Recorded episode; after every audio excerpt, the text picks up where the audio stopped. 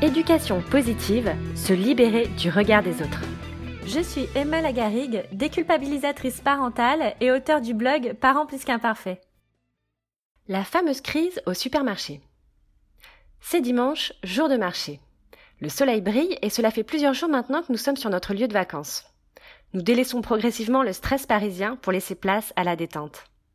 Je propose à Poussinou de venir avec moi faire quelques courses et il accepte bien volontiers. Je me gare à proximité du marché, nous sortons de la voiture et nous nous faufilons entre deux étals. Nous voici en plein cœur du marché. Nos sens sont surstimulés. Nous nous faisons bousculer par certains vacanciers, les effluves de pain, de pain, P-I-N, car nous sommes au milieu d'une pinède, et de poulet rôti nous montonner. Quelques Elles sont bonnes, mes tomates! ou encore Seulement cinq euros le kilo, messieurs dames! viennent s'ajouter au bruit ambiant. Nous faisons à peine 20 mètres quand nous tombons, malheureusement, sur un stand de jouets en plastique, parmi lesquels une collection importante de pistolets, carabines et autres mitraillettes. Ma vue se brouille. Je sens une légère pression sur mon crâne. Je sais à ce moment précis que je vais galérer. Car j'ai là un double problème.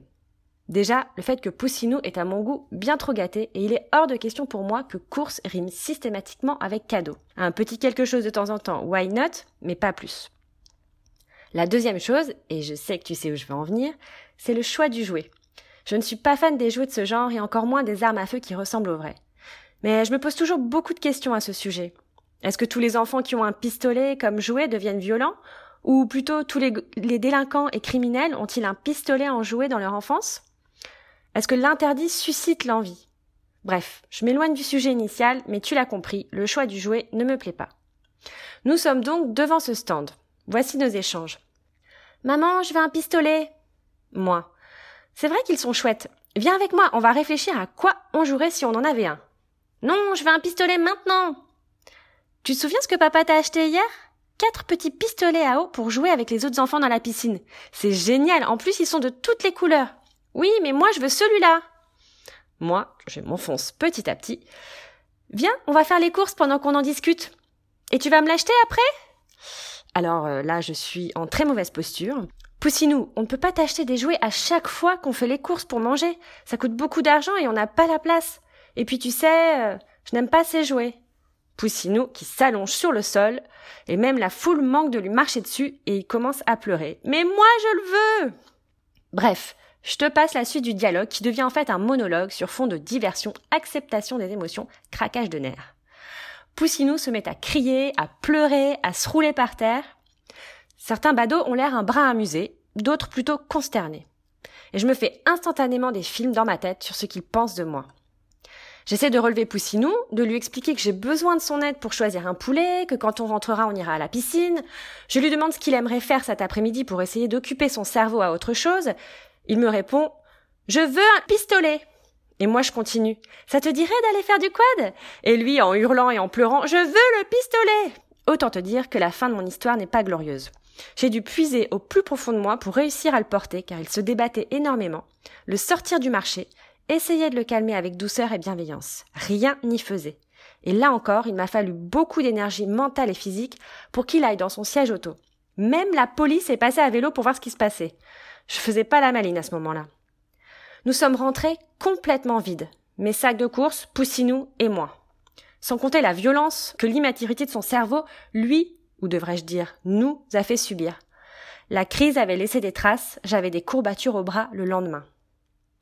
Quelques heures après, j'étais toujours frustrée et démoralisée de ne pas avoir fait mes emplettes. On n'avait rien à manger pour le midi. Et de ne pas avoir réussi à désamorcer la crise. Aussi, je me sentais mal car j'avais la désagréable impression que mon enfant était le seul du marché à piquer une crise. Il fallait se rendre à l'évidence, j'étais honteuse de ce qui s'était passé face à ces inconnus. Les proches et les divergences éducatives. L'anecdote que je viens de te raconter, tu l'as peut-être déjà vécue. Ce n'est franchement pas une situation confortable, mais le regard des autres, on l'oublie assez vite puisque ces gens qui assistent à ce genre de scène, on ne les reverra jamais. Mais quand ce type de crise, ou même simplement le fait que ton enfant ne respecte pas les codes des adultes, survient avec des proches, on peut dire que notre niveau de tension est à son maximum. Surtout quand nos choix en termes d'éducation diffèrent totalement de ceux de tes proches. J'entends beaucoup de parents adeptes de la parentalité positive ou du maternage proximal souffrir de cette situation. Leurs proches jugent leur méthode et ne manquent pas de leur dire ce qu'ils pensent. Il va, souffrir avec les copains s'il est trop émotif. Il te mène par le bout du nez. Tu vas quand même pas le porter ou l'allaiter jusqu'à 10 ans. Il va falloir qu'il obéisse, hein, sinon il va être puni à l'école. Hein. Certains assument complètement. À ces personnes, je vous dis bravo. D'autres vont se sentir déstabilisés et fragilisés, comme si le comportement inapproprié de leur enfant justifiait une quelconque incompétence de leur part. Le risque dans ces moments-là, c'est de perdre ses moyens et de tenter de garder la face en se conformant aux attentes des autres, en étant plus dur par exemple. Évidemment, la culpabilité refait surface après coup. Et c'est encore plus difficile à vivre pour les mamans solo ou les très jeunes mamans. La stratégie des proches. Il se peut que les proches ne supportant pas cette situation adoptent l'une de ces trois stratégies. Premièrement, mater l'enfant. Ils vont reprendre l'enfant en l'humiliant ou en lui mettant une tape, estimant qu'il a besoin d'être recadré. Faire la morale. Certains ne vont pas hésiter à donner des conseils dont on se passerait bien. Laisse pleurer ton bébé, tu verras que ça le fatiguera et qu'il finira par s'endormir. Et ça te pourrit avec des réflexions insupportables comme celles que j'ai citées juste avant. Troisième stratégie, utiliser le langage non verbal les yeux exagérément écarquillés, voulant dire j'hallucine, les gros yeux signifiant non mais t'attends quoi bordel, les soupirs genre mais qu'est-ce qu'il est relou ton gosse, le pincement de lèvres en mode je dis rien mais euh, j'en pense pas moi. Dans tous les cas, la situation est très difficile à vivre et on peut vite perdre ses moyens, que ce soit avec ses proches, avec son enfant, avec son conjoint, avec soi-même. Un peu comme euh, quand le prof t'envoyait au tableau, que tu connaissais ta leçon mais que tu n'arrivais pas à la ressortir. Tu vois le genre? Bref, il faut une sacrée confiance en soi pour ne pas se sentir affecté et assumé. Pourquoi c'est si dur de faire face au regard des autres? Les deux exemples que j'ai évoqués sont très différents et pourtant ils ont un point commun. Le point commun, c'est toi et les bagages que tu traînes dans ton cœur et dans ta tête. Si l'une des deux situations a résonné en toi, c'est peut-être parce que tu es de nature discrète, ou bien parce que tu n'as pas été armé pour faire face aux critiques. Probablement parce que lorsque tu étais enfant, tu as pu essuyer des critiques ou des humiliations de la part des adultes qui t'entouraient, et aussi des enfants, qui reproduisaient ce qu'on leur a fait. Et ces adultes, eux, n'ont pas été outillés pour t'accompagner vers le chemin de la confiance en soi et de l'estime de soi. Parce que malheureusement, notre société a toujours pensé qu'un enfant faisait mieux quand il se sentait mal. Ce mode de pensée peut avoir un effet à très court terme, un contrôle de maths par exemple, mais si cette approche éducative est répétée sur la durée, l'enfant, alors quand je dis enfant, on parle de toi, hein, tu me suis, va être dans le brouillard. Il va peu à peu perdre ses facultés d'intuition, de ressenti physique et émotionnel, de réflexion, de raisonnement. Il risque également de produire du mauvais stress lors d'occasions particulières comme un spectacle ou une prise de parole et euh, avoir du mal à vivre la compétition comme pendant un sport ou des jeux. Et c'est comme ça que tu te retrouves au resto, le menu entre les mains à ne jamais savoir quoi choisir. L'enfant, donc je me répète, je parle de toi, ne se fait alors plus du tout confiance. Chaque fois qu'il a une prise de décision ou un passage à l'action, il va être submergé par la peur. Peur de faire le mauvais choix, peur de se tromper, peur de l'échec, peur d'être jugé, peur de décevoir, peur de se faire disputer, peur d'être privé de quelque chose, peur d'être rejeté. Face à cette peur, les êtres vivants ont trois types de réactions. La paralysie, la fuite ou l'attaque. Clairement, lors de ma virée cauchemardesque au marché, j'ai opté pour la fuite. Mais d'autres vont adopter l'une des deux autres réactions. Alors comment faire face au regard des autres? Tu l'as compris, bien vivre le regard des autres, ce n'est pas quelque chose de simple, et cela demande un travail sur soi. Mais se détacher du regard des autres, c'est se libérer d'un ressenti développé durant l'enfance. C'est se délester d'un poids qui a blessé durant des années l'estime et la confiance en soi. Voici quelques pistes à explorer pour t'aider à te sentir libre. Premièrement, s'occuper de son âme et de son corps. Dormir suffisamment, manger de façon équilibrée, faire du sport, pratiquer un loisir, passer du temps au contact de la nature, passer du temps avec des gens qui nous aiment tels que l'on est. En prenant soin de notre corps et de notre esprit, on part alors sur de bonnes bases pour être en pleine possession de nos facultés intellectuelles, physiques et sensorielles. On gagne en lucidité et cela nous permet de prendre du recul sur les choses de la vie. Qu'est-ce qui est vraiment important pour moi? Quelles sont mes valeurs? Accepter qu'on puisse être regardé. C'est le point numéro 2. Pas évident, je sais. Mais dis-toi que quoi que tu fasses, il y aura toujours quelqu'un pour te juger. Eleanor Roosevelt disait Fais ce que tu penses être bien, on te critiquera de toute façon. Et d'ailleurs, ne t'arrive-t-il pas toi-même de porter un jugement sur une personne ou même simplement sur une situation ou un comportement? L'être humain est fait ainsi et ça, rien ni personne ne pourra le changer. Alors commençons dès maintenant par faire ce travail d'acceptation.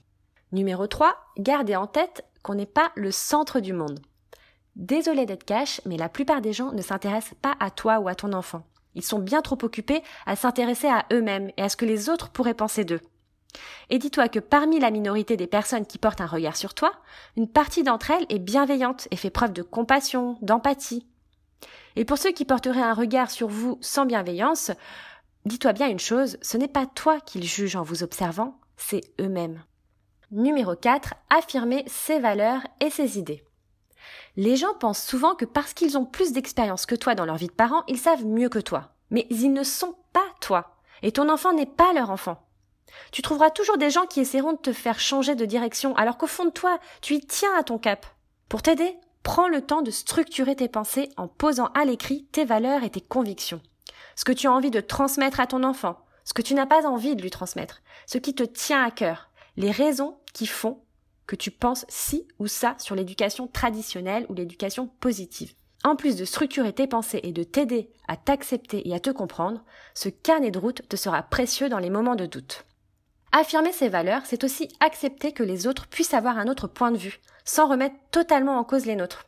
Les discussions constructives peuvent amener à des remises en question, bien sûr, mais si une personne veut à tout prix te faire changer d'avis, n'oublie pas qu'elle a le droit de penser autrement, et que tes valeurs à toi, tu les connais et elles sont bien au chaud dans ton carnet de route. Enfin, dis-toi bien qu'il est impossible de plaire à tout le monde. Par contre, tu peux te plaire à toi-même en incarnant et en vivant les valeurs qui te sont chères. Et toi, Redoutes-tu le regard des autres?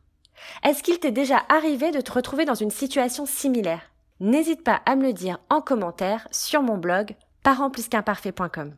Mon podcast t'a plu? Tu en veux plus? Rendez-vous sur mon blog parentplusqu'imparfait.com pour recevoir gratuitement mon e-book Comment obtenir la coopération de son enfant. D'ici là, je te dis à bientôt et surtout, n'oublie pas d'être imparfait